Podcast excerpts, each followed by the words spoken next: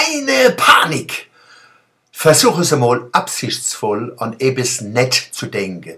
Zum Beispiel an einen Schobewei, indem Sie sich konzentrieren und vor sich hin sagen, bloß nicht an einen Schobewei denken.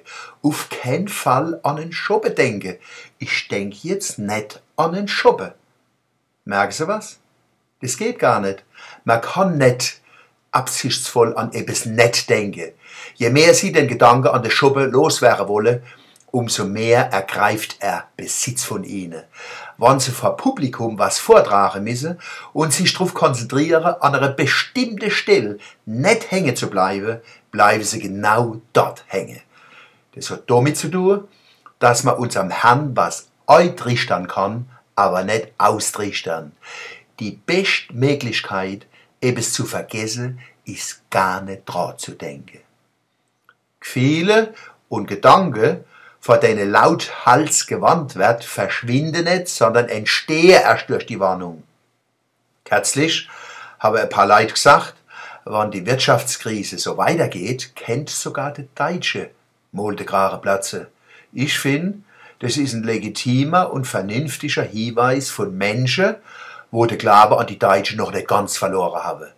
Zur Würde kehrt a, sich nicht alles gefallen zu lassen. Aber gleich habe sich ganze Rudel von aufgeregte Beruhiger vor die Kameras und Mikrofone geschmissen und vor unnötiger, vorschneller, übereilter Panik gewarnt. Dasselbe bei der Saugrippe, Hochdeutsch, Schweinegrippe. Keine Panik, keine Panik, keine Panik angebracht, hat a ihr Lieblingswochezeitung getitelt. Ich versuch verzweifelt, mir vorzustellen, wie energische, eine rechtzeitige oder eine angebrachte Panik aussieht. Da frage ich mich, merken die nicht, dass sie genau so Panik erzeugen oder haben sie es darauf angelegt, die Leute in Panik zu versetzen?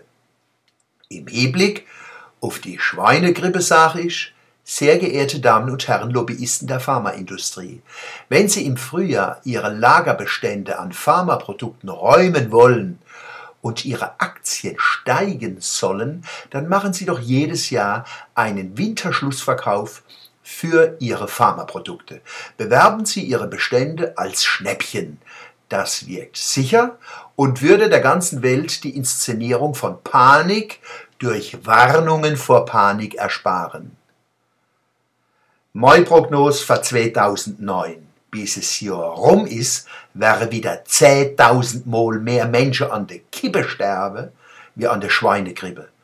Da müsste im Fernsehen und Radio mal Sondersendungen geben und Beilagen in den Zeitungen, wo die Hotspots von der Kippe Pandemie gezeigt werden und wie man sich schützen kann. Mannem ist so ein Hotspot. Unlängst haben wir wieder erfahren können, in keiner anderen Stadt im Südwesten sterben so viele Menschen an Lungenkrebs wie in Mannheim.